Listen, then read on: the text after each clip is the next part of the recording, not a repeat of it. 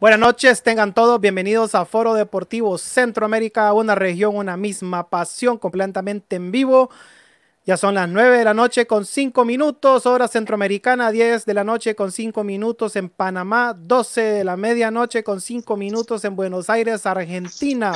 Ya estamos en vivo a través de nuestras plataformas digitales en Facebook, nuestro canal en YouTube, nuevo por cierto, FDC, Foro Deportivo Centroamérica. Por favor, suscríbase para que nos sigan con las, con las noticias y los programas que tenemos en nuestro eh, portal de, de, deportes.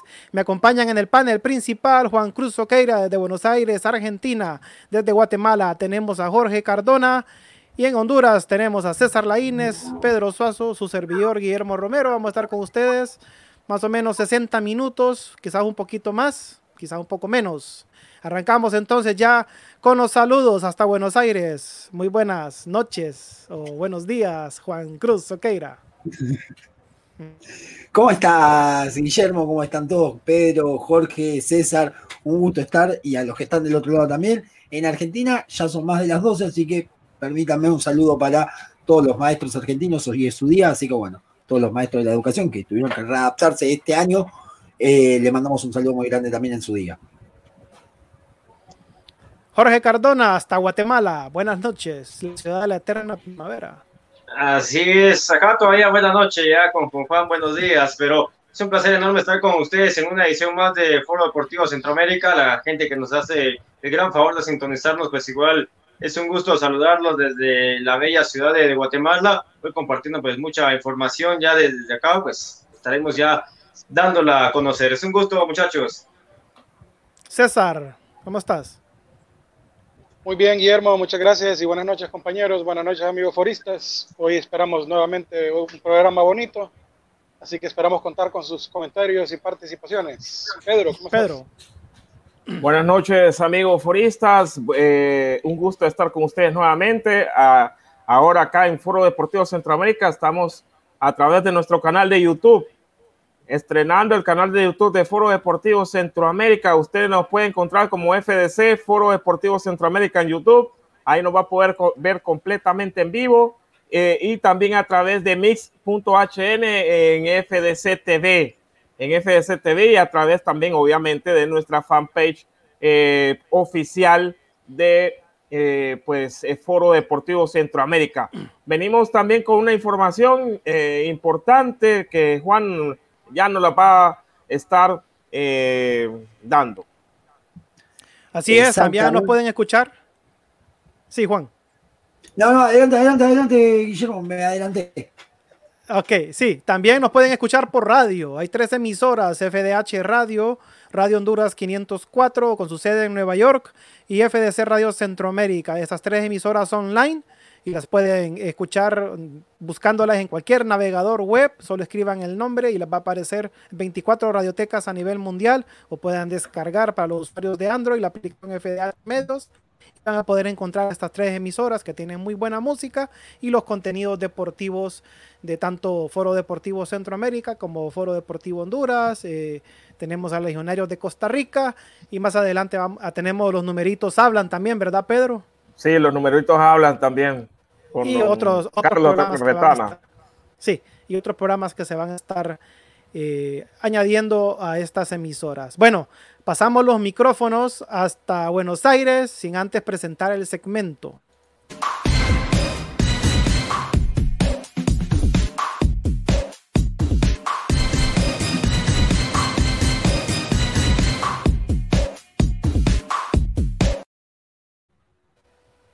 Te escuchamos, Juan.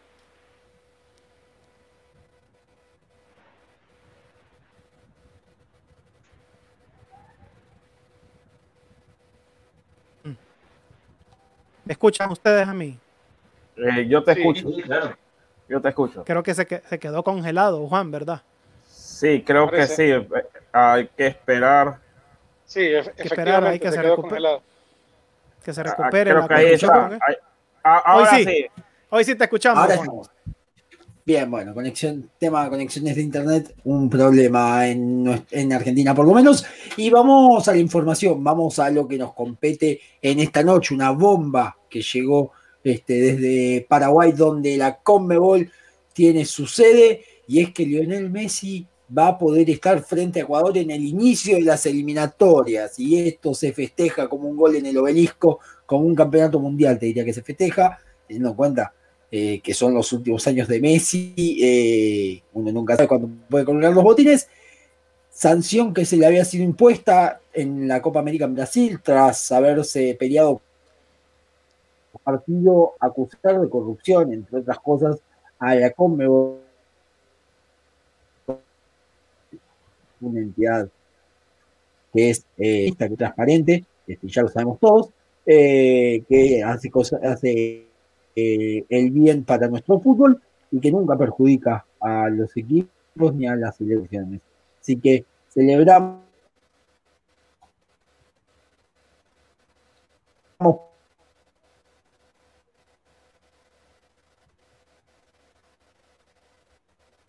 Estamos teniendo complicaciones el presidente de la AFA y la Federación no va a haber caso. Vamos a tener que renegar toda la noche. Pues les comento rapidito antes de que se vuelva a cortar.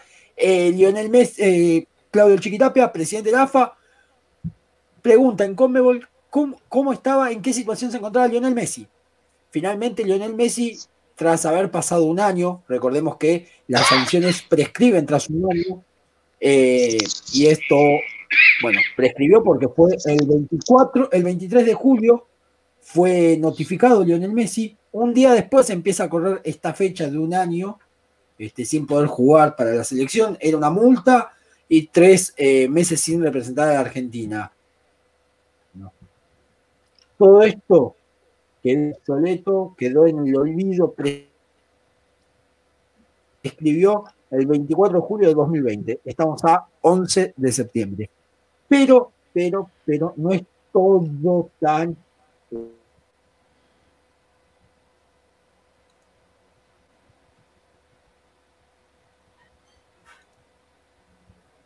Ecuador pierde y Messi hace dos goles. Ecuador se va a estar bien, bien visto que va a ir a la justicia reclamar. El año deportivo no pasó porque Lionel Messi tiene que estar suspendido. Veremos ahí a quién le da la razón la justicia deportiva. La noticia es esta. La noticia es Messi puede jugar contra Ecuador. Después veremos los pormenores de la justicia deportiva, si realmente cumplió el plazo, no se cumplió al no haber competencias, porque recordemos que se suspendieron todas las competencias. Juan, Sí, se le corta a Juan. Le va a hacer una pregunta a César ahí. Vamos a ver. Ah. Sí.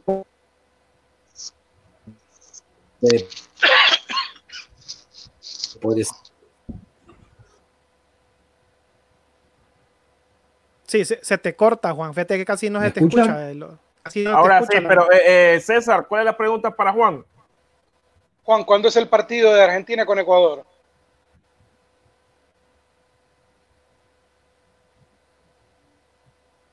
No. Sí, tenemos problemas de conexión con, Buenos Aires. Sí.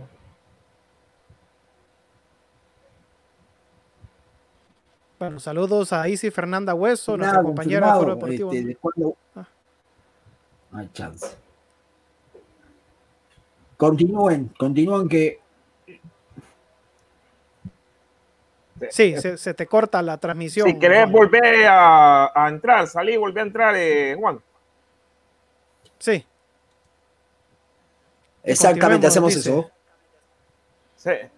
Ok. Claro, claro.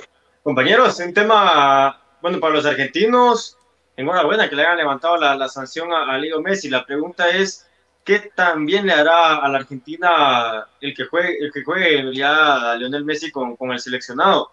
Recordemos que en los últimos tiempos tampoco es que haya sido indispensable el astro argentino en la selección. El tema con el Barcelona es totalmente distinto a lo que Messi ha representado a nivel de selecciones. Sin embargo, para cualquier argentino, pues eh, siempre va, a ser eh, un aliciente ver a, su figura dentro del terreno de juego. Pero les pregunto a ustedes, ¿qué tanto le va a ayudar o le va a perjudicar el tener a Messi o no, o no que esté Messi dentro del terreno de juego para los argentinos?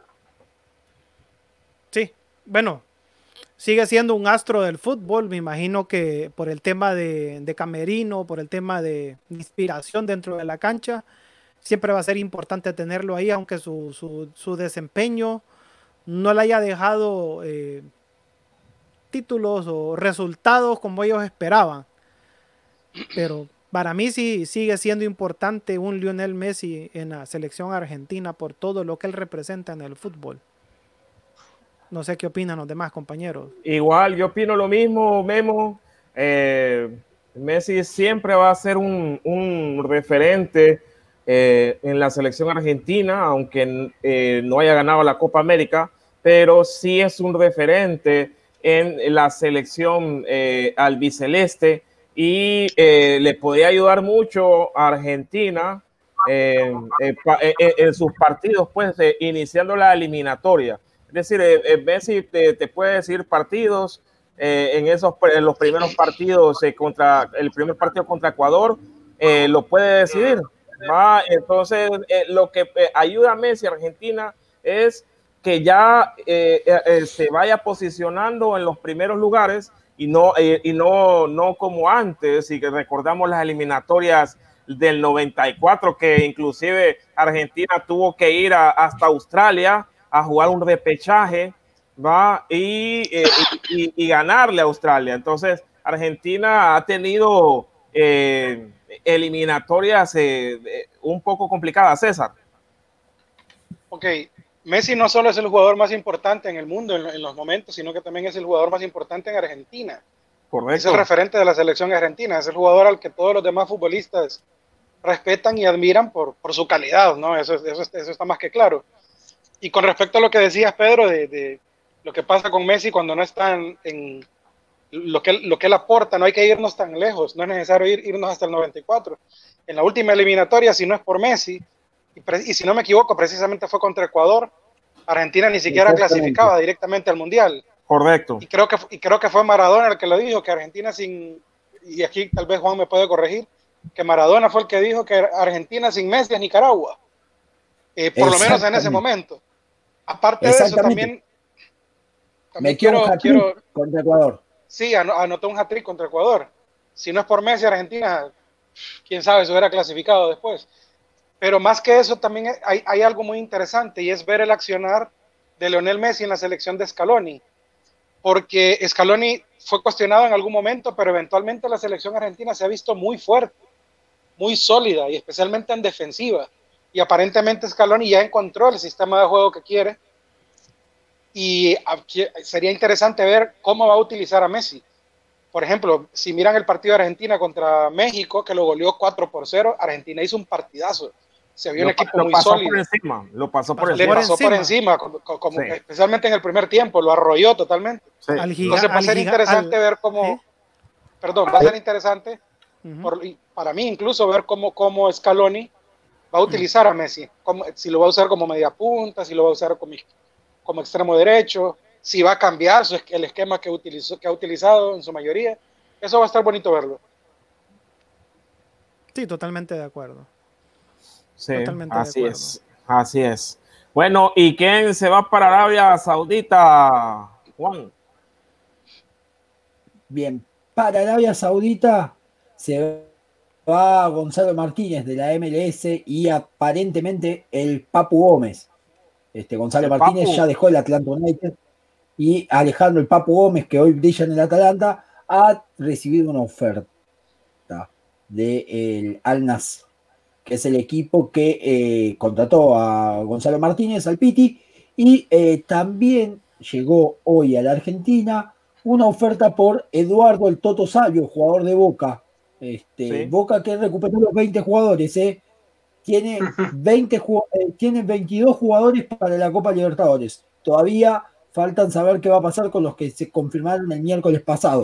Pero ayer ya entrenaron este, la mayoría de los jugadores, así que respira Miguel Ángel Russo, que todavía no volvió.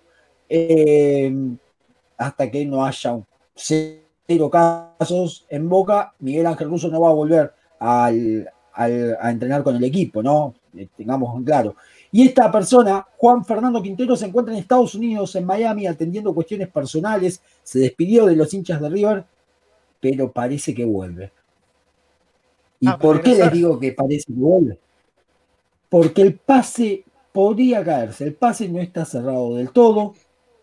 Hoy justamente el equipo chino al que, se, al que supuestamente se fue Juan Fernando Quintero presentó un refuerzo y no es a él.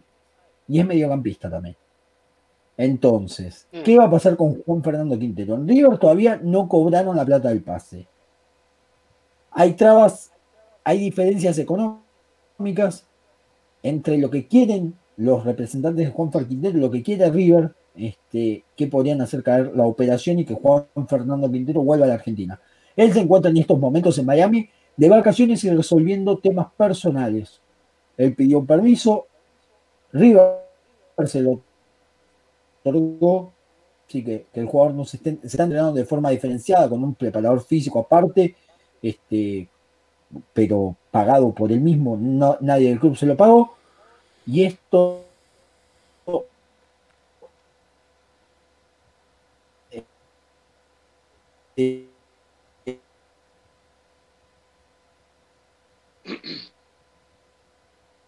Problemas de nuevo, parece.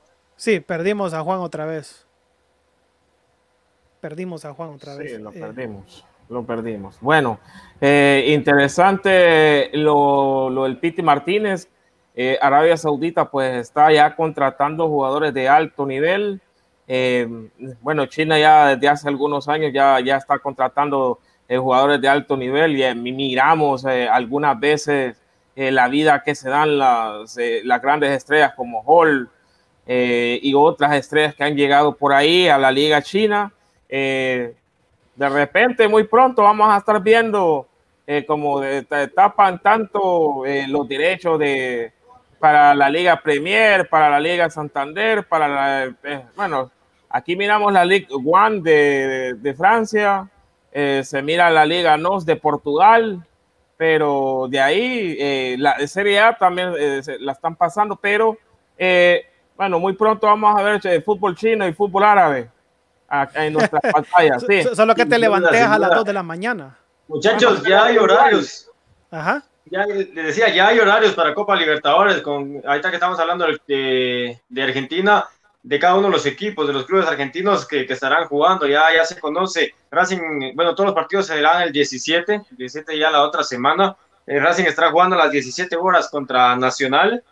A las 19 horas jugará San Pablo contra River. A las 19 horas igual juega Defensa y Justicia contra Delfín.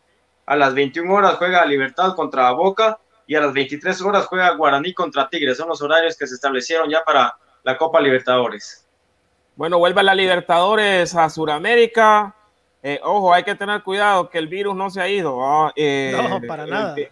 el virus no se ha ido. Algunos gobiernos están ahí queriendo tapar no sé, con baches. Eh, se están aprovechando. sí, sí, sí, eh, no, eh, puede, ser, puede, ser terrible, puede ser terrible, pero bueno, la Copa Libertadores vuelve también, ya dentro de poco va a volver el fútbol hondureño. y bueno, ya vamos a estar hablando acerca de eso. Bueno, vamos a la primera pausa y regresamos entonces ya con el bloque de noticias de Guatemala aquí en Foro Deportivo Centroamérica. Una región, una misma pasión.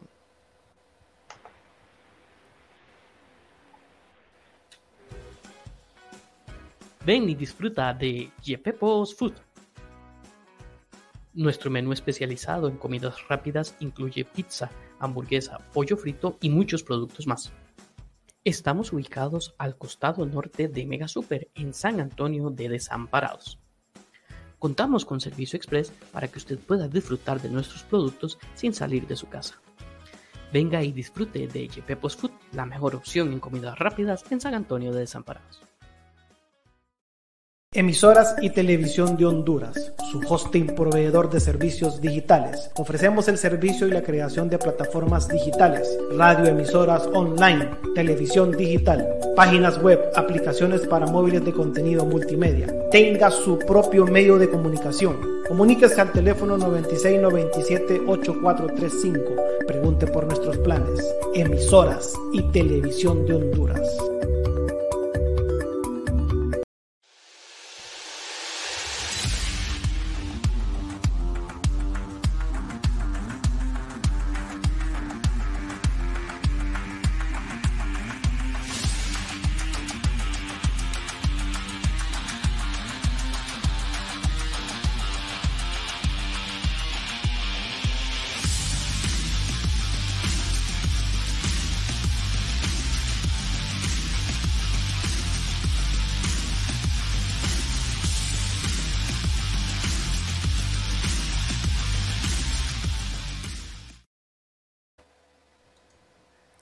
Regresamos en Foro Deportivo Centroamérica, una región, una misma pasión, y pasamos al bloque de noticias deportivas de Guatemala. Pero antes presentamos el segmento.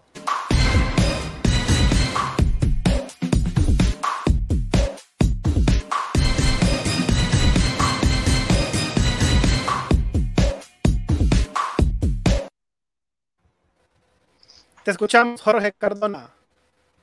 Muchas gracias, Memo. Compañeros, les comento que en Guatemala el día de mañana se estará presentando la nueva camisola conmemorativa a los 100 años del fútbol guatemalteco. La selección nacional, pues eh, prácticamente estaría teniendo nueva piel a partir del día de mañana. El nuevo uniforme que vestirá a la selección nacional es la marca de Umbro y pues se especula hasta el día de hoy que la, la camisola de Guatemala podría ser no la tradicional eh, blanca con azul o, viceversa, sino que podría ser eh, algún diseño negro. Esto ah, es una especulación, aún no se ha confirmado hasta mañana que, que se hará en el, lanzamiento desde la Federación Nacional de Fútbol Guatemalteco, pero es lo que se especula, ¿verdad? Que el color de la nueva camisola será negro, esperemos al día de mañana si es así, se estará confirmando, ya estaremos eh, publicando ya la nueva indumentaria que tendrá el seleccionado nacional. Por su parte, eh, los árbitros también de, la Liga Nacional de Fútbol Guatemalteco y de la Federación también están estrenando nueva indumentaria y pues una nueva marca reconocida a nivel mexicano, que es la que viste a los árbitros de México, ustedes la, conocerán. La marca Escort será la encargada de vestir ahora a los árbitros de la Liga Nacional y como vemos, pues ahí está la, nueva piel también de los árbitros que están pues por estrenarlo este fin de, semana, ya se dio el lanzamiento de los uniformes y eh, pues eh, los, la indumentaria es completa, desde calzados, medias, muñequeras y toda la indumentaria que, que utiliza el árbitro de fútbol. Bueno, qué bueno que en Guatemala estén eh, equipando a los árbitros con nueva indumentaria. Se está muy, muy, muy bonita con sus patrocinadores en, en sus, bueno, los brazos, eh, bien identificado, va eh, muy bonita. Este es el árbitro internacional, eh, ¿verdad, Jorge? Así es, Walter López, es uno de los árbitros FIFA que, que tiene Guatemala al día de hoy. Perfecto, sí, aquí miramos la nueva indumentaria. Bueno, posaron para, para mostrar la nueva indumentaria. No, y buen equipo, mira, pizarrón electrónico.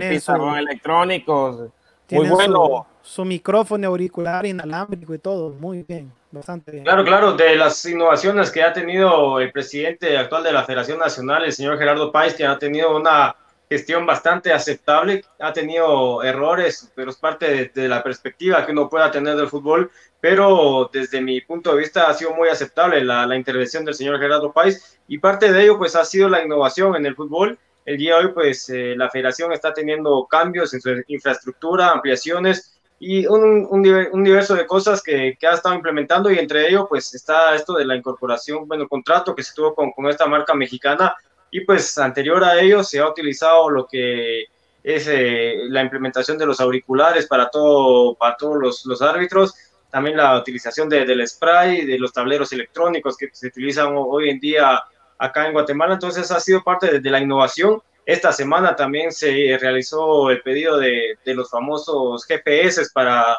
para los jugadores de selección nacional, equipo de alta tecnología que, se mandó a, pedir. Entonces son parte de, las cosas que se ha estado implementando en el fútbol guatemalteco, compañeros. GPS para los jugadores de la selección, ¿para qué lo preparan? Eh, ese es un sistema que, que busca analizar el rendimiento físico, técnico, para, para, ver los, los, movimientos de cada jugador, sus desplazamientos, sus recorridos. En fin. acá arriba. Exacto, es el, el famoso peto, el chaleco que utilizan y que todo es monitoreado a base de, del GPS, ¿verdad? Todo el equipo tecnológico que se ha estado utilizando ahora en el fútbol mundial, pues eh, Guatemala está tratando la, la manera de poderlo implementar ya en selección nacional. Interesante, parece que lo estamos usando aquí, ¿verdad, Pedro? Me parece que he visto jugadores. El Motagua lo está utilizando. En Motagua y parece que la selección, me parece que algunos seleccionados lo he visto yo con otros chalecos. No, mira, yo tengo entendido y estoy seguro que Motagua. Te voy a averiguar si la selección lo usa. Eh, yo lo dudo, pero bueno, eh, yo, yo te voy a averiguar si la selección lo usa, aunque eh, haciendo suposiciones y por el tipo de convocatoria creo que sí, eh, porque eh, Coito está convocando a jugadores eh, que todavía están jóvenes, em, que nunca han estado en selección, que nunca han jugado acá en un equipo de Liga Nacional y, los está convocando. Entonces hay que ver si está tomando, si se está colocando y está, y está viendo el rendimiento físico, me imagino que cardíaco, es decir, eso muestra toda la parte del cuerpo del jugador, cómo está eh, si tuvo una fiesta anoche o algo no, así. No, no, Pedro, el, GP, el GPS lo que te marca es tu recorrido dentro de la cancha.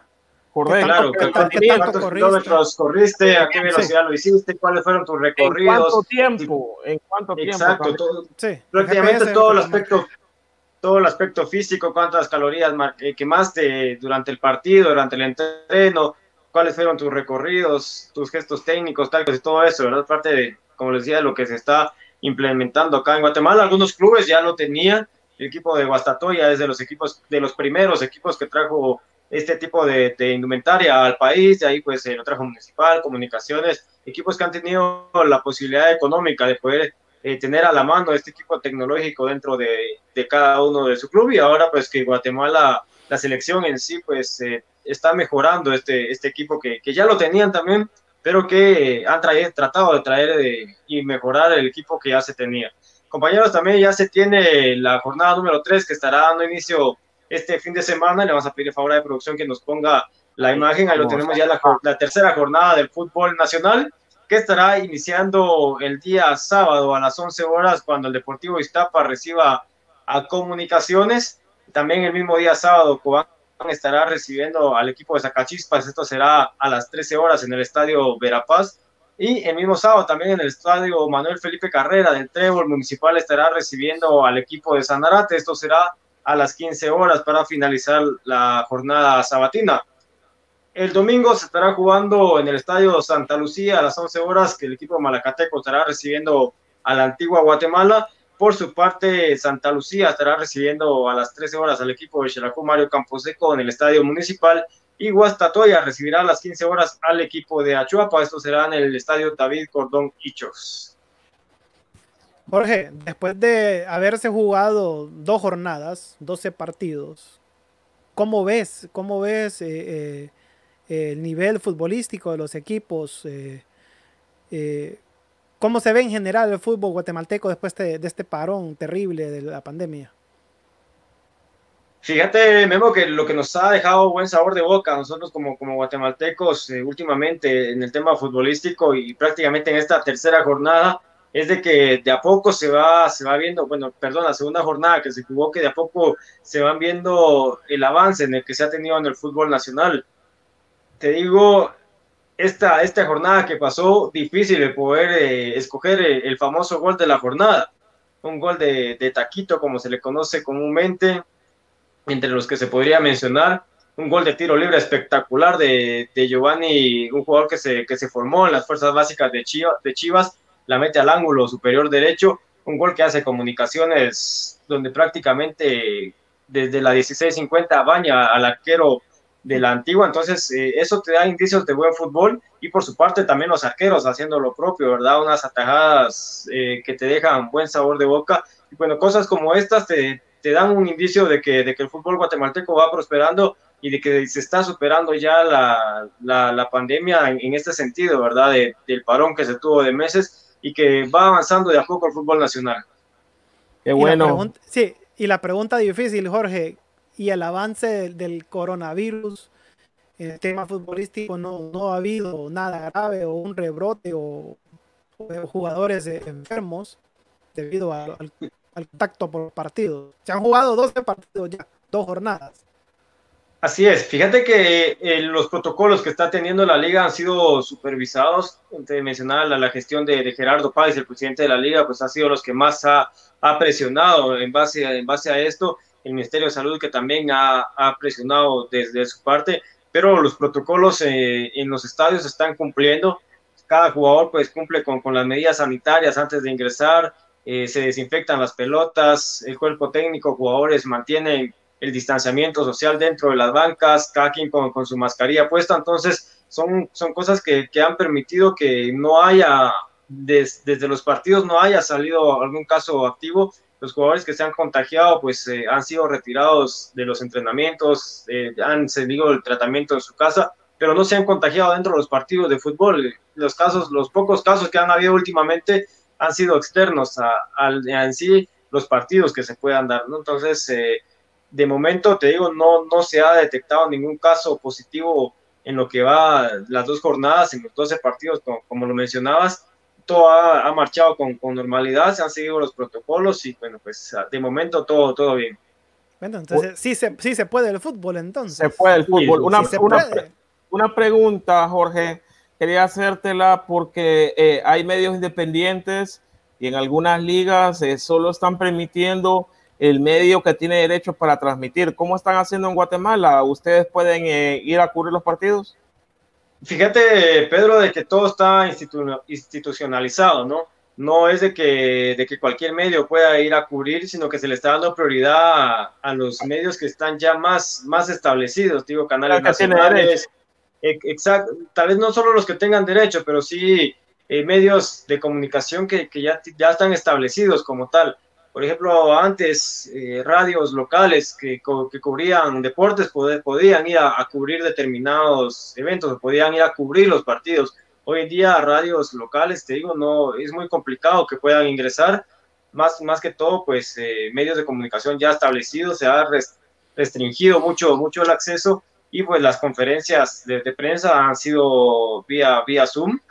No se permite el, el acceso a los periodistas y los periodistas que tienen acceso a, a la cancha en sí no pueden ingresar a la gramía, sino que realizan las coberturas desde los graderíos tomando en cuenta el distanciamiento social. No hay contacto de periodista con jugadores, de periodistas con árbitros, periodistas con directores técnicos. Todo, toda la cobertura de prensa se está realizando desde los graderíos de, los estadios. Pero eh, ustedes pueden tener acceso a las conferencias de Zoom. Eh, algunos, sí, si, si se realiza el procedimiento adecuado, pues ya cada, cada equipo, acá cada club es el encargado de, manejar eh, los accesos a, las conferencias de prensa y pues si ellos le dan, le logran dar acceso a un medio, pues sí se podría ingresar a través de, Zoom. Bueno, hay que meter eh, la solicitud, pues, para estar en alguna conferencia, comunicaciones de municipal para para cubrirlo. Para cubrirlo, porque aquí, aquí no nos están permitiendo. Aquí solo los, el medio que tiene el derecho con el equipo es el único que puede ingresar al estadio. bueno, todavía no pues, tenemos fútbol. Exacto, acá de momento pues eh, lo que han hecho algunos clubes es brindar la información de parte de su departamento de prensa. Algunos han cambiado también esa, esa modalidad, ¿verdad? O sea, no son todos los clubes los que han permitido el acceso y se había mencionado sobre algunos cambios, pero de momento pues se sigue trabajando tal y como, como les mencionaba, compañeros. Sí, me, me preguntan aquí en el, en el WhatsApp, eh, Jorge, ¿qué pasó con Marcos Papa? Fíjate que el tema de Papa es complicado. Él ya, ya se, después de que se había mencionado lo, lo de la orden de captura que, que tenía por, por, el tema de maltrato hacia su conviviente, se había girado la orden de captura, él estaba prófugo de la justicia, solo su, su licenciado, su abogado encargado de llevar el caso se había presentado al Ministerio Público y bueno, pues había manifestado. Ahorita, ahorita ya está detenido, él se, se entregó. les comento cómo fue el procedimiento. Él no, no, no, se quería entregar, fue el abogado el que se presentó al Ministerio Público mencionando de que su defendido no se iba a entregar debido a, a las medidas sanitarias y los riesgos que él podía tener al entrar a una, una prisión de acá del país, que podía contagiarse y el tema del COVID, ¿verdad? Fue, fue la, la pared que ellos pusieron para que, que, Marco Pablo Papa no se entregara. Sin embargo, hace como unos 20 días aproximadamente, el futbolista guatemalteco pues decidió entregarse, su abogado renunció al caso y hoy está guardando prisión preventiva en la cárcel de Matamoros. Esperando, eh, esperando un juicio. Sí, sí, prácticamente ya está esperando juicio, ya la, conviviente tiene las denuncias puestas, incluso ella ha sacado videos en los cuales expone los, casos, la violencia que, sufrió con, Marco Pablo Papa, incluso vieron imágenes que ella misma publicó donde se veía golpeada, donde ella salía llorando con gestos de, bueno, con señales de violencia, ¿verdad? Indicando de que, de que el agresor había sido Papa. E incluso hay un video donde, donde están los dos adentro del carro y se ve que está, que está Marco en estado de ebriedad y, la, la, golpea y son cosas que salen en el video, ¿verdad? Entonces es complicado el tema de Marco. César. Jorge, y se habla de cuál podría ser el posible castigo que enfrente Marco Papa.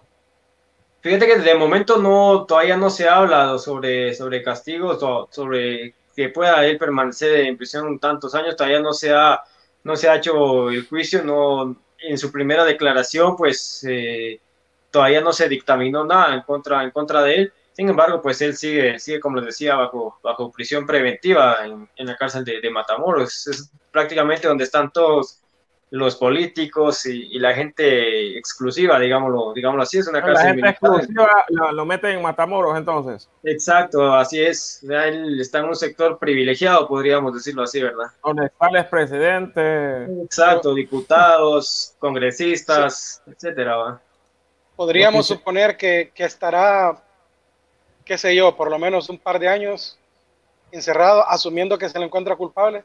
Y digo un par de años porque él también estuvo prófugo y, y, eso le complica la, sí, la situación. Sí, claro, claro. Eh, sin duda eh, ya es un, es un, tema más a, a, complicársele a Marco Pablo Papa, ya que como lo, lo, mencionan ustedes, aparte de que él estuvo, estuvo prófugo de la justicia un tiempo, eh, recordemos que también él es reincidente, ¿no? Entonces esto le, le viene a, a, dificultar bastante el proceso legal que él, que él pueda tener que no es la, primera vez que se le levanta, se le levanta un juicio, sino que ya, ya él ha sido reincidente en este tema. Bueno, aunque se entregó, ya, ya, la entrega, ya la entrega eh, te, te, ayuda un poco porque no te hmm. fueron a capturar. Claro, claro, sin duda. El, hecho de que él se haya entregado, pues ya, ya es un es un punto a favor de él, ¿verdad? Sí. Pregunta Rommel para Jorge, ¿quiénes son los jugadores de la actual selección de Guatemala más sobresalientes? Eh, sobresalientes, pues te, podría decir eh, hoy el caso de, de Nicolás Cain, que podría ser el arquero que, firmó con un equipo de Europa, que hablábamos la, semana pasada, ¿verdad? El caso de Ricardo Jerez, que es el otro, el otro portero que, que firmó con, bueno, que juega en, Colombia, que es figura en, su club, de los que... Ricardo ya, ya, ya, está grandecito, ¿va? ya ditas. Sí, ya Ya, Grande, grandecito, no. Antiguito. Ya hace rato que le pega al sol, dijeron los muchachos. Sí, sí, sí yo lo recuerdo de hace, no hombre, bastantes años. Creo que vino a jugar aquí contra Honduras en una eliminatoria para el 2006, si no me equivoco. Ricardo Jerez. Sí, Ricardo Jerez. Sí. pero es de los arqueros que más garantía le pueden dar al arco de, Guatemala al día de hoy. El caso de, ¿qué te digo yo? De Nicolás Cain es un arquero muy, muy, muy inseguro, entonces eh, no, no lo veo yo como, como opción para, para el arco hoy. Se menciona mucho acá en Guatemala, se tiene mucho la, la ilusión de, de, Chucho López, jugador que milita con, con el América, que va a jugar con, con, la selección nacional, de los que yo te podría decir que pueden ser figuras el día de hoy para, para selección. ¿Con cuál América juega? ¿América de México? El América de México, Chucho, Chucho López. Chucho López. Eh, Jesús, Jesús López, no sé si, si lo ubican. López. Exacto. Más o menos. Si, no, si no lo ubicamos, tenemos que Tenemos problemas acá ahorita, nosotros no lo ubicamos. Tenemos que empaparnos porque no, no, no lo conocemos. Ojo, sí, tenemos esa tarea. Ojo, porque si, o sea, si juega en el América de México. Y en el América de Miguel Herrera, ¿va? Ojo, Teo, ojo con ese jugador, ¿va? Sí, claro, claro, no, es un jugador muy, muy habilidoso y ha sido titular eh, en, en, el América el día, yo creo que ayer fue que jugó el América o antier, si no lo tengo claro. Ayer jugó el América. Iba, iba perdiendo y al final remontaron, creo yo. Eh, jugó Chucho López que alrededor de 60, 70 minutos y de ahí pues eh, lo sustituyeron, pero sí ha tenido participación en el equipo del América, ha salido como, como titular de ahí, pues, Estefano Chincota, que, que, es también uno de los jugadores que, que, ha estado en el extranjero, Alan Llanes, eh, Rodrigo Saraiva, que, que, podría ser de los que, puedan marcar diferencia acá en el seleccionado nacional. El caso de Contreras, que es un jugador ya, ya veterano también, pero que tiene muy buen manejo de, del balón. Antonio de Jesús López, así se llama. Ah, exactamente. Tiene, tiene Así es. 23 años, 1.72 de estatura y juega en el Club de América. Pero dice que nació en México. No, pero ya abajo, si miras, se dice que va a jugar con la selección guatemalteca. Tiene doble nacionalidad. Por los, pa- por los padres tiene doble nacionalidad. El tema de que no ha jugado con, con México con ninguna categoría, entonces le da, la FIFA le permite el poder jugar para la selección nacional. Chivas, Chivas, con ese chucho. No, América, no Chivas. No, hay que tener cuidado con los jugadores habilidosos. Sí, ¿no? que ahí Mucho ya cuidado. salen. Ah, Ahí salen, sí, y es un jugador joven.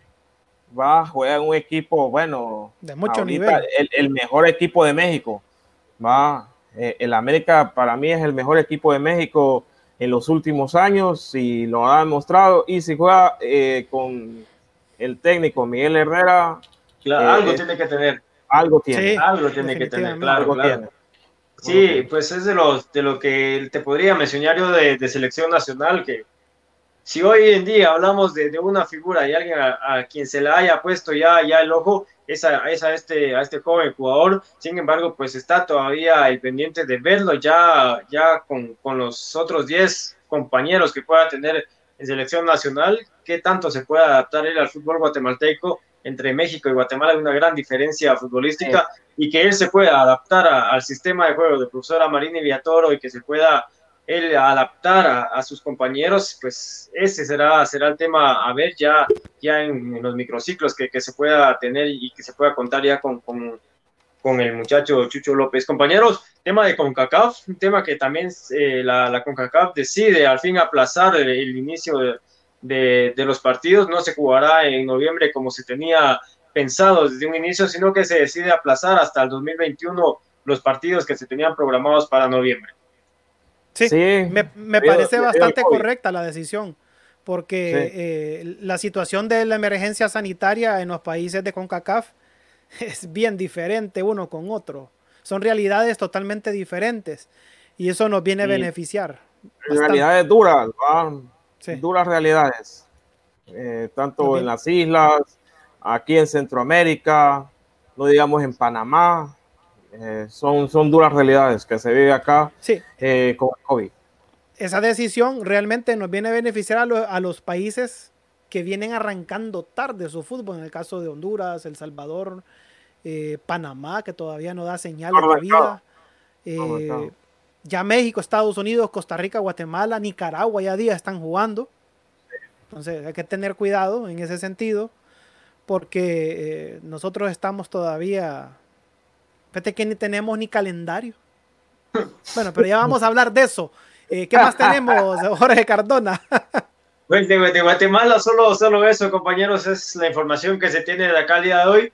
Y como les digo, pues eh, la gente acá esperando a ver qué, qué sorpresa nos tiene la Federación Nacional de Fútbol con el lanzamiento de la camisola conmemorativa de los 100 años. El día de mañana pues se las estaré presentando a ustedes y a, toda la, la página de, de Foro Deportivo Centroamérica para que podamos enterarnos de las nuevas novedades que nos trae la Federación Nacional de Fútbol guatemalteco. Bueno, 100 años de la Federación Guatemalteca de Fútbol en 1920 eh, arrancó Guatemala y aquí arrancamos 40 años después, pero bueno, así pero, es la cosa. pero, pero la, Liga, la Liga Nacional, Hijo de la, Liga, Amateur. la Liga Nacional. La ¿Y la Federación cuándo arrancó?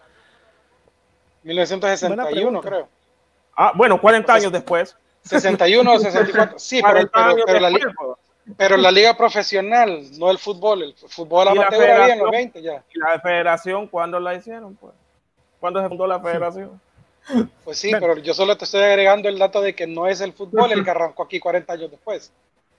Sí, Es- yo sé que el fútbol arrancó Exacto. antes, pero el fútbol organizado acá en Honduras se, eh, se arrancó en 1961, 60, y- bueno, por ahí, 65. El fútbol Entonces, profesional arrancó en el 65. Profesional. El, el amateur ya 64. viejísimo. Porque organizado 1964 amateur arranca- mucho antes. La FENAFUT. Así es, 1900 10 de mayo de 1964, arranca con 10 bueno, equipos. pero 40 años después, eh, ya casi Sí. 42, 43 años después. Pero bueno, Pues sí, pero la- eh, solo quería aclarar que el fútbol profesional, Pedro. pero Sí, nació sí, en el eh, 60. Sí, no, es que hay que aclararlas, hay que aclarar los términos porque se da se da la casualidad de que se puede Aclaremos los términos. Eh, el, el, año 60, 61 ya había fútbol acá y ya el 65 eh, se oficializó. Va el 64, pues ya se fundó la Federación Nacional de Fútbol de Honduras. Pero antes, 40 años antes, ya estaba la Federación Nacional de, de Guatemala. Así estamos. Estábamos muy atrasados nosotros. bueno, nos vamos a una pausa y regresamos ya con el material que tenemos para compartir con ustedes del deporte en Honduras, que todavía no es posible, pero hay noticias. Ya venimos. Ven y disfruta de Yepepos Food.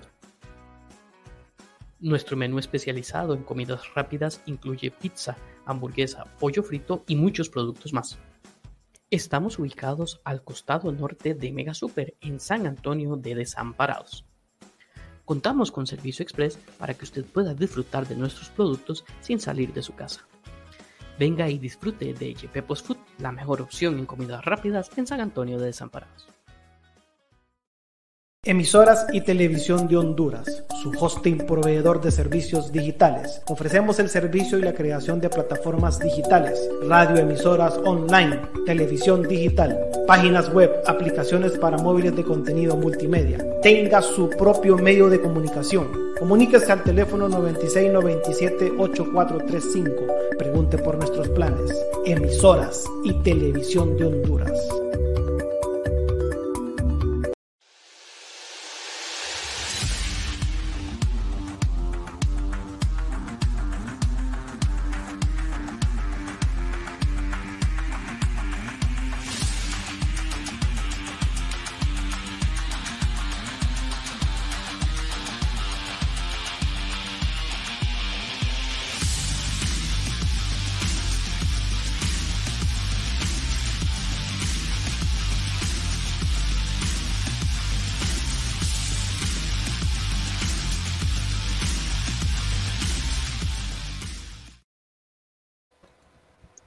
Regresamos en Foro Deportivo Centroamérica, una región, una misma pasión y pasamos al bloque de noticias deportivas de Honduras.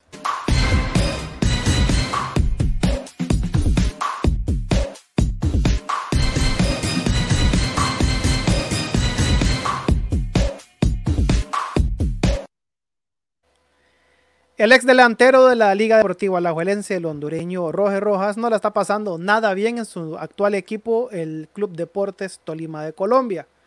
Así que según informaciones de la prensa cafetera, el Catracho está con problemas físicos serios debido a, que tomó algunos suplementos sin contar con el aval del cuerpo médico del club tolimense. Para mala suerte de Rojas, el suplemento le produjo una hipercalemia que se refiere al exceso de potasio.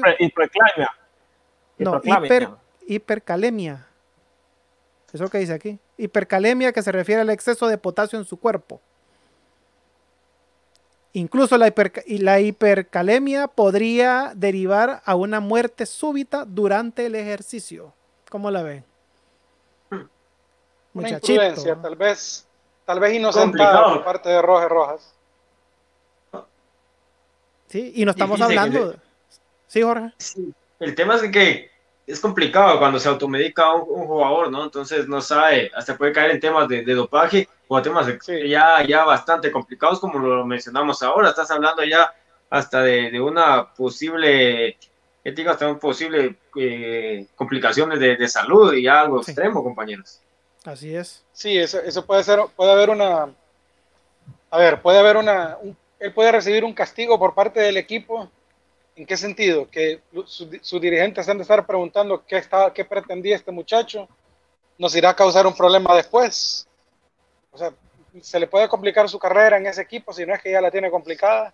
Mira, por, por no sé qué, qué, pretendía Rojas, no sé si es que algún amigo se lo sugirió para, para desarrollar más fuerza o qué. No tengo la menor idea, pero fue, definitivamente fue una imprudencia.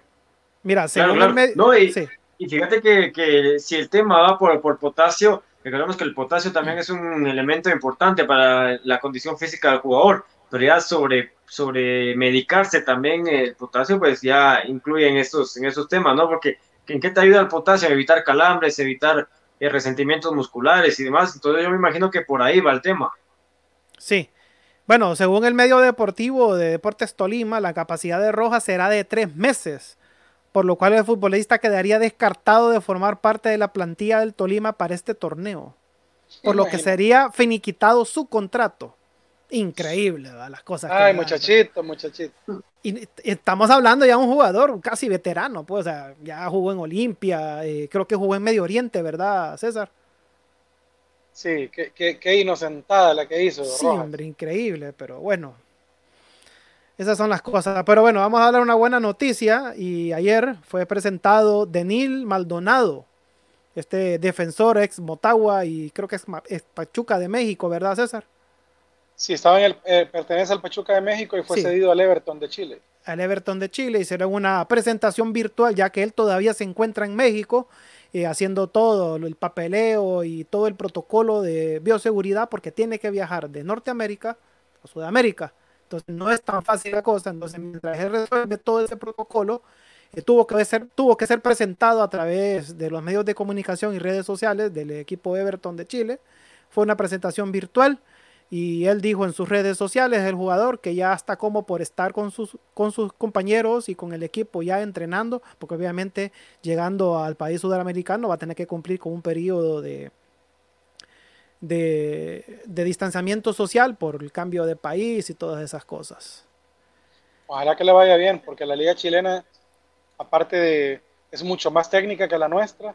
Bueno, por supuesto, Sudamérica, Argentina, Uruguay, Brasil, Chile, etcétera un fútbol superior, más fuerte, más técnico, más rápido. Ojalá que esto le sirva como escuela a él, porque Denis Maldonado, por lo menos en mi opinión, es, está entre los mejores cinco defensas del área. Y por supuesto que para nosotros sería un enorme beneficio que él logre posicionarse y luego dar un salto a un equipo más importante. Sí, ojalá, ojalá que sí. Bueno, eh, hoy dio conferencia de prensa el, director técnico de la selección adulta, eh, el profesor Fabián Coito, en lo que comentó pues que está satisfecho con las decisiones que tomó la CONCACAF de aplazar, lo que estaba comentando nuestro compañero Jorge, de aplazar las eliminatorias este año y, y eh, iniciarlas el 2021. Eso le da más tiempo a él para trabajar, incluso notificó que va a iniciar un microciclo el 4 de octubre con su primera convocatoria. Vamos a ver a quiénes convoca. Me imagino que son jugadores locales. Por la cuestión de la pandemia no se puede estar repatriando jugadores. Así que inicia su primer eh, microciclo luego de este parón de, deportes eh, debido a la pandemia del COVID-19, que ya no queremos mencionar ese nombre, que ya desaparezca esa palabra de nuestro de, eh, de nuestros programas, porque sí ha sido una catástrofe este, este parón de, deportes. Así que ya vamos a iniciar trabajos de microciclo a partir del 4 de octubre con Fabián Coito.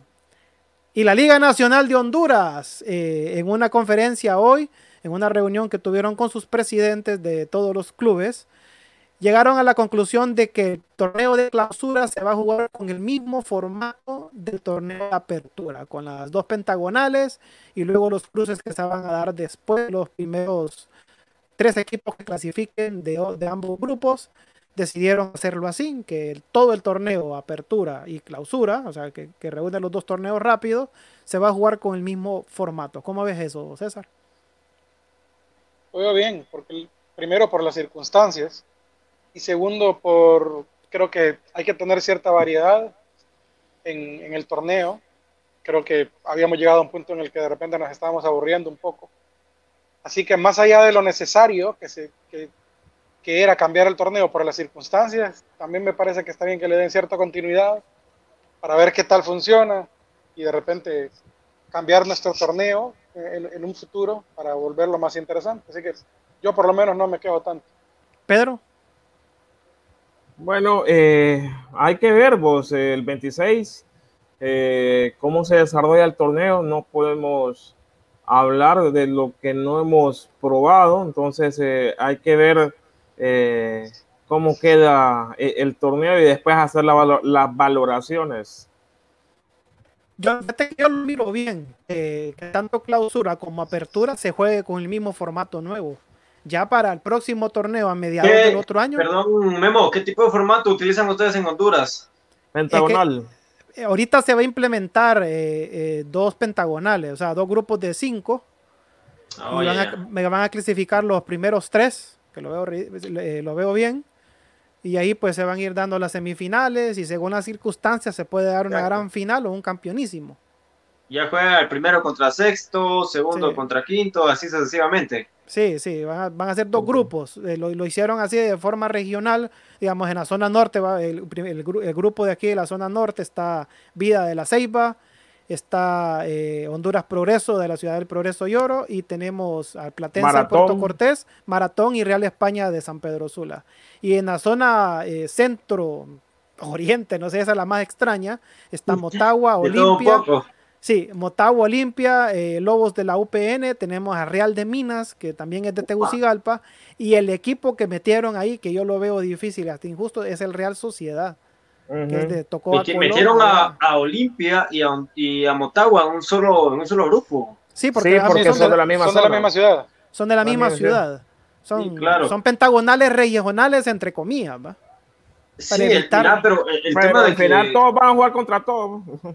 Claro, pero fíjate que en el caso de Guatemala, municipal y comunicaciones, bueno, yo entiendo que en, que en Honduras los equipos más grandes son Motagua y Olimpia, no sé si ustedes me dirán. Sí. Sí, en, Guatemala te digo, es comunicaciones y municipal. Ambos son del, mismo, del mismo departamento, pero en este caso acá en Guatemala se, comunicaciones es cabeza de, grupo de un, de un lado y municipal es cabeza de grupo de otro lado, los, los separaron. Acá se complicó la, la situación. aquí, tuvieron que hacerlo. De, de, costos y facilidades de, manejo para que los equipos no tengan que viajar tanto, los organizaron por regiones. Sí, Entonces, por, eso Olimpia y Motagua están en el mismo grupo. Sí, porque igual aquí en la zona norte, eh, los grandes son España y Maratón, que son los que más títulos tienen en la zona norte. ¿Se pegan a lo que puede ser eh, Motagua y Olimpia?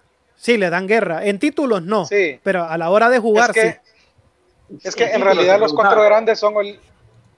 Perdón, Jorge. En realidad los cuatro grandes son Olimpia, Motagua, Maratón y Real España. Si nos referimos únicamente a títulos, sería Olimpia primero y segundo Motagua. Sí. ¿Cuántos tiene Olimpia? Olimpia tiene 31, Motagua 17, España tiene 12 y Maratón ya ni me acuerdo. Pero. Nueve. Nueve títulos. Pero, una cantidad abismal entre el primero y segundo, muchachos. Sí, hay una gran diferencia entre el primero y el segundo, pero en la práctica, los, los, o sea, más allá de los títulos, en la práctica, esos son los cuatro equipos grandes. Sí, se dan duro. Claro. Sí. Son, son clásicos fuertes, fuertes. Generalmente, eh, eh, en, en, estadística hay dominio, pero ya a la hora de los torneos según la plantilla que tengan, son, son juegos muy parejos, muy buenos. Entonces, digamos que son cuatro grandes. Los distribuyeron dos en el centro, dos en el norte. Ahí el que yo veo raro es Real Sociedad, porque ese está más pegado acá, esa zona oriental, norte, pegado a la costa. Fíjate, ¿eh? fíjate, Guillermo, que si nos quisiéramos poner a dividir nuestro fútbol por regiones, creo que el número ideal sería 16 equipos cuatro regiones de cuatro equipos. La zona sur, por poner un ejemplo, pongamos un ejemplo, Olimpia, Motagua, Real de Minas, UPN.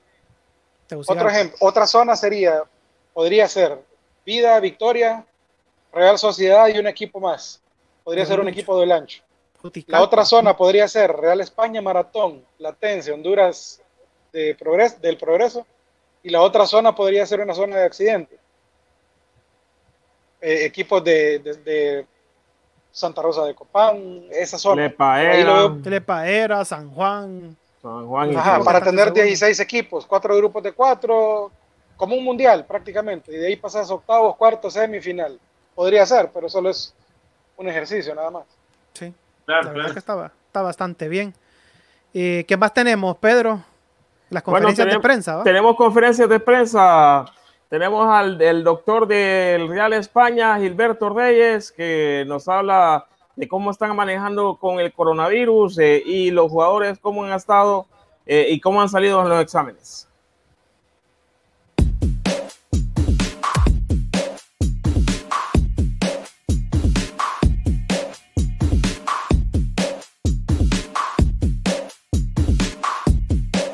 La reunión de la, de la Liga Nacional me está comentando. Buenas tardes ante todo a todos ustedes.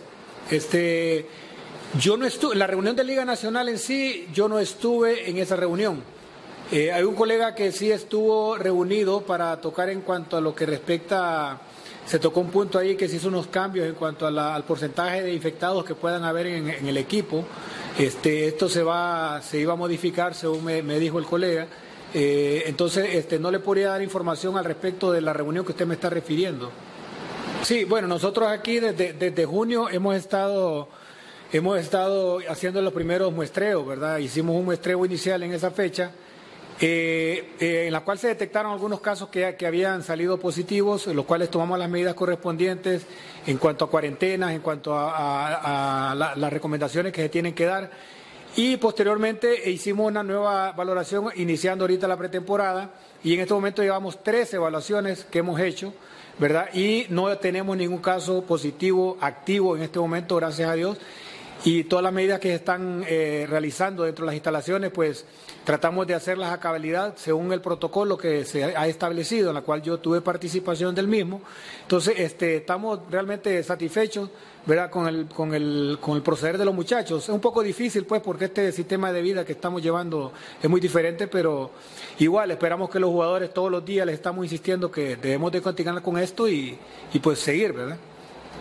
Pues no, fíjese que, bueno, yo estuve participando eh, desde un inicio prácticamente eh, en, la, la, hacer los, bioseguridad, ¿no? Todo el programa, eh, todos los protocolos, este, estuve en unas reuniones. Inicialmente sí hubo un grupo técnico que se, que se estuvieron reuniendo dos semanas previas. Y realmente nosotros revisamos todos los protocolos que hay, ¿verdad? A nivel mundial, desde Alemania, Uruguay, España, Costa Rica, que es el más cercano que tenemos. Y realmente nosotros hicimos uno adecuado a nuestra realidad, a nuestra realidad en la cual nosotros vivimos. Y ustedes pueden ver de que desde un inicio se está manejando los presupuestos de los equipos, que ni para iniciar teníamos las pretemporadas. ¿no? Entonces, este es un punto delicado en cuanto a los muestreos que se tienen que estar realizando. Pero déjenme decirle que sí se tomaron en consideración todos los aspectos que tienen que llevar un protocolo de bioseguridad, porque eh, aquí estamos hablando de la vida de las personas y pues, de los jugadores, no solamente de ellos, sino que de todas las personas que van a estar involucradas dentro del evento deportivo, incluyéndolos a todos ustedes, los periodistas.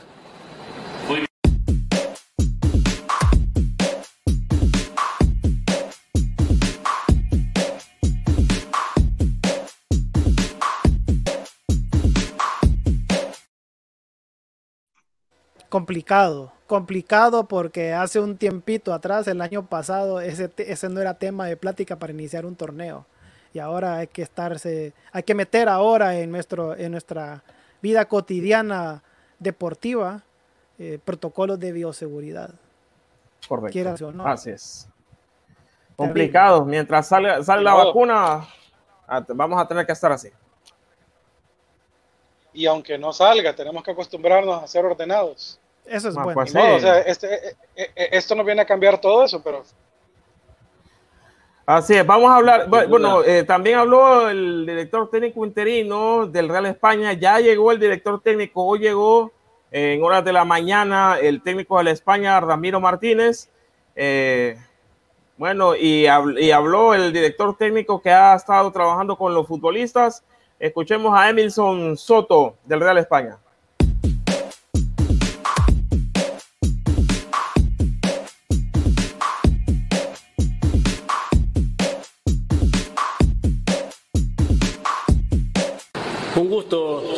Igualmente.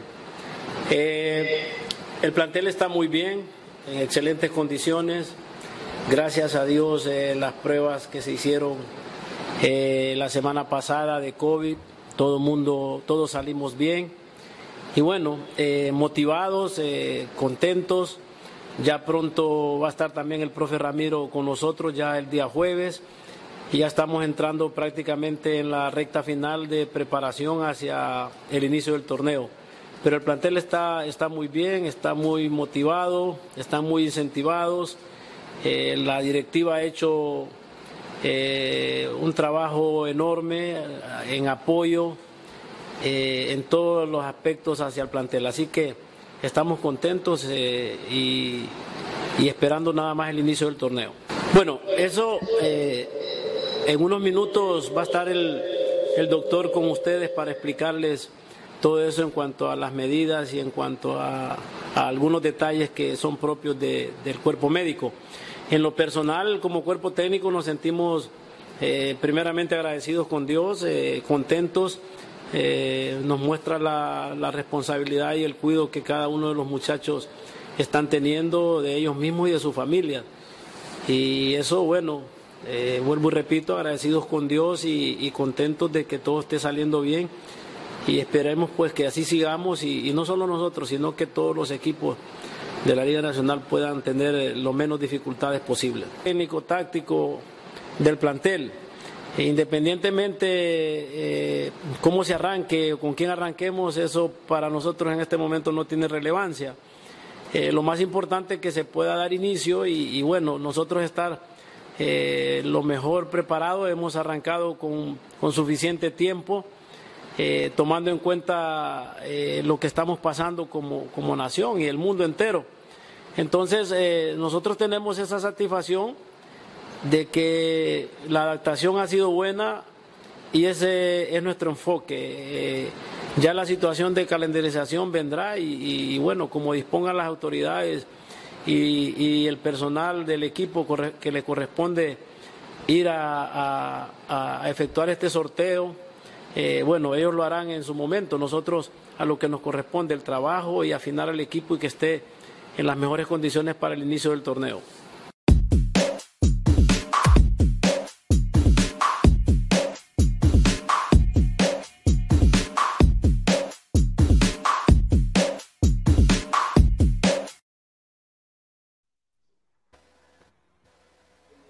Bueno, estas son las palabras de Emilson Soto. Bueno, ya, ya él adelantó mucho el trabajo en la parte física, y en la parte técnica con el equipo ante la llegada de, Ramiro eh, Martínez. Ibas a decir Ramiro Luchi, ¿verdad, Guillermo? No, hombre, es que no me acordaba. Ramiro Martínez. Ramiro Martínez llega hoy a encontrar el equipo ya con un gran avance, pues, eh, después de tanto tiempo de estar inactivos y, hasta el momento el Real España no ha reportado ningún jugador enfermo. Lo único que, que, lastimosamente los equipos no han podido tener eh, partidos de fogueo y porque no están disponibles los equipos de segunda división, no están las selecciones juveniles tampoco. Entonces les toca, les toca jugar interescuadras, pues.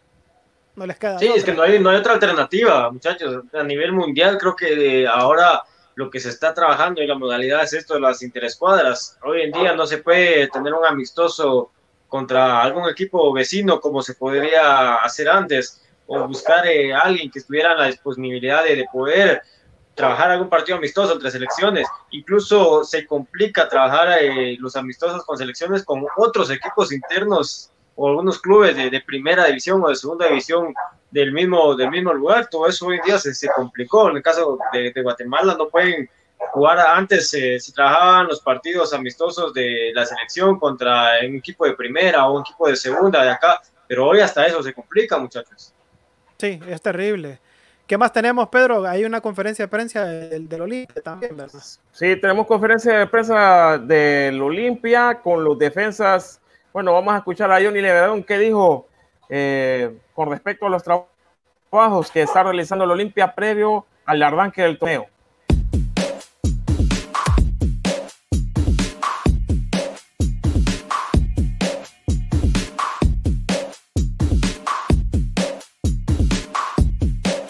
Bueno, la verdad que es algo que se puede esperar, puede llegar a pasar, pero eh, creo que el profe todavía es un poco prematuro pensar en ello. Creo que igual debemos de pensar más que en los compañeros que han venido, deben de adaptarse al, al trabajo y al sistema que el profe ha tenido. De igual manera, si el profe maneja un sistema diferente, una línea completamente diferente, tanto en lo defensivo como en lo ofensivo, tenemos que trabajarlo desde ahora y bueno, empezar a trabajar eh, tácticamente ya desde ahora cualquier circunstancia que se, que se nos llegue a presentar.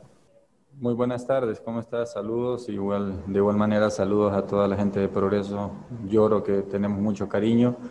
Eh, la verdad que nos sentimos muy bien, hemos trabajado a plenitud con el profe, no hemos faltado a ningún trabajo, a ningún entrenamiento.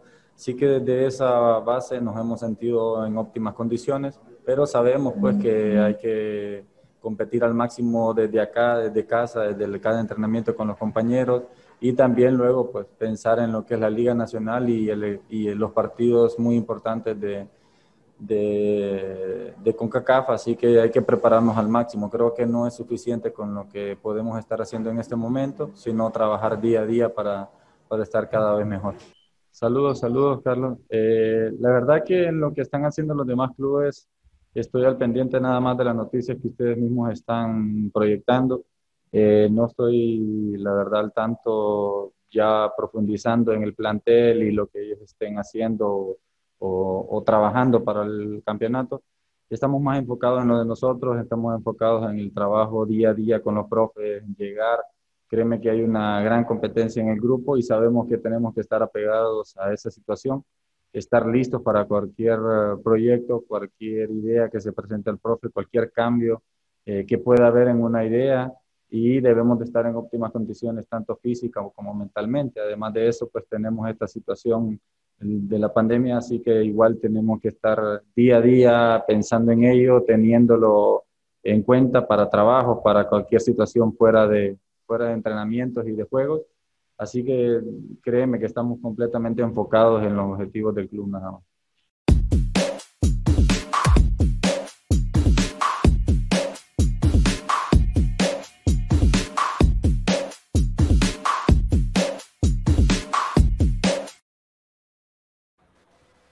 Bueno, esto era eh, Johnny Verón y tenemos una entrevista más que es eh, Jonathan Paz, eh, también defensa del Olimpia, que brindó conferencia de prensa para los medios vía Zoom. En ningún medio está físicamente, entonces vamos a escuchar a Jonathan Paz. ¿Qué nos dice el defensor olimpista?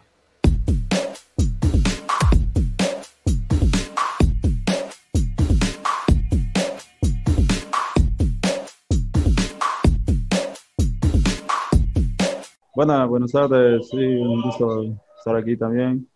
Y sí, va a ser un grupo muy difícil, pero estamos trabajando en eso, mentalizado en el inicio del torneo y esperemos que las cosas nos salgan de la mejor manera.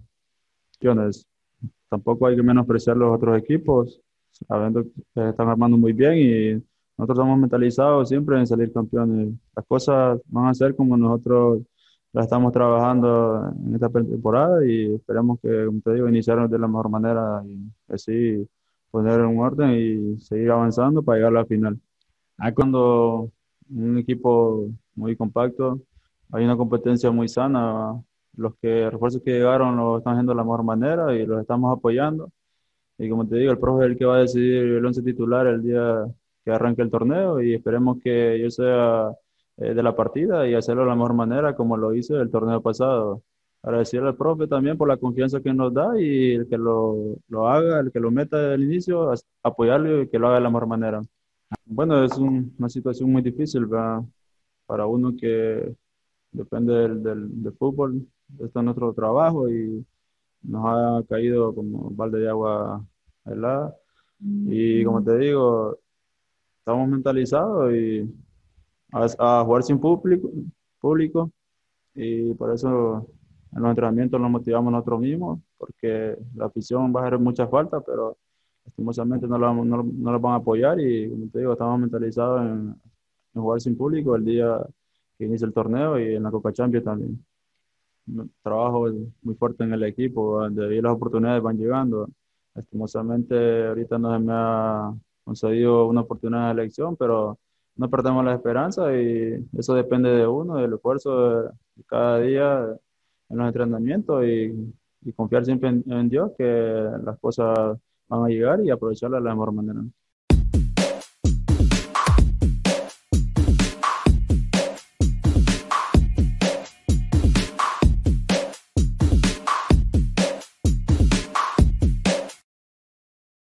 Bueno, Cabe destacar que Olimpia fue el primer equipo que empezó sus trabajos de pretemporada, dado que tiene compromisos internacionales también. Eh, luego que le, siguió el España, el Motagua, eh, Maratón, Platense, UPN. Bueno, no sé el orden cronológico, pero sí el Olimpia fue el primero que, de, de los equipos de Honduras que empezó con sus trabajos de pretemporada. Bueno, creo que llegamos al final del programa. Eh, extrañando la, la, la, presencia de nuestros compañeros de Costa Rica que tuvieron inconvenientes y la, y la salida también inesperada de Juan Cruz Oqueira también que tuvo problemas de, con el internet. Así que bueno, los invitamos a seguir nuestra página en Facebook, FDC Foro Deportivo Centroamérica en Facebook. También pueden eh, suscribirse a nuestro canal, que es nuevo, obviamente. Ténganos un poco de paciencia para irle metiendo más contenido. Eh, sigan Le estamos metiendo contenido, eh, este, perdóname, estamos eh, colocando resúmenes tanto en la Liga de Costa Rica, eh, Liga de Guatemala también vamos a meter y queremos meter también Liga de Nicaragua. lo que queremos es que realmente sea una comunidad deportiva centroamericana para todos, para todos y sí lo vamos a hacer, obviamente con nuestros programas. Sí, quiero saludar a Daniel Aguada, José Carrasco, a Jarvin Meléndez, Isi Fernanda Hueso, Juan Cruz, bueno, Juan Cruz es de, de, aquí, del foro. Gracias a todas las personas que... Sí, de la casa, sí. Bueno, gracias a todas las personas que nos escucharon por las emisoras. Nos vemos el próximo jueves a las 9 de la noche, ya con más contenido deportivo. Ya después de siete días ya tenemos mucho de qué hablar. Así que, buenas noches, Guatemala. Buenas noches, Memo. Buenas noches, Pedro. Buenas noches, César. Y a todos los que nos hicieron el enorme favor de sintonizarnos. El próximo jueves nos estaremos viendo con toda la información desde Guatemala, a ver cómo transcurre la jornada número 3 del fútbol nacional. Es un gusto enorme saludarla. Un compañero y amigo Jorge Cardona se despide de ustedes. Que la pasen muy bien. Buenas noches, dice, sí. Buenas noches, dice Honduras.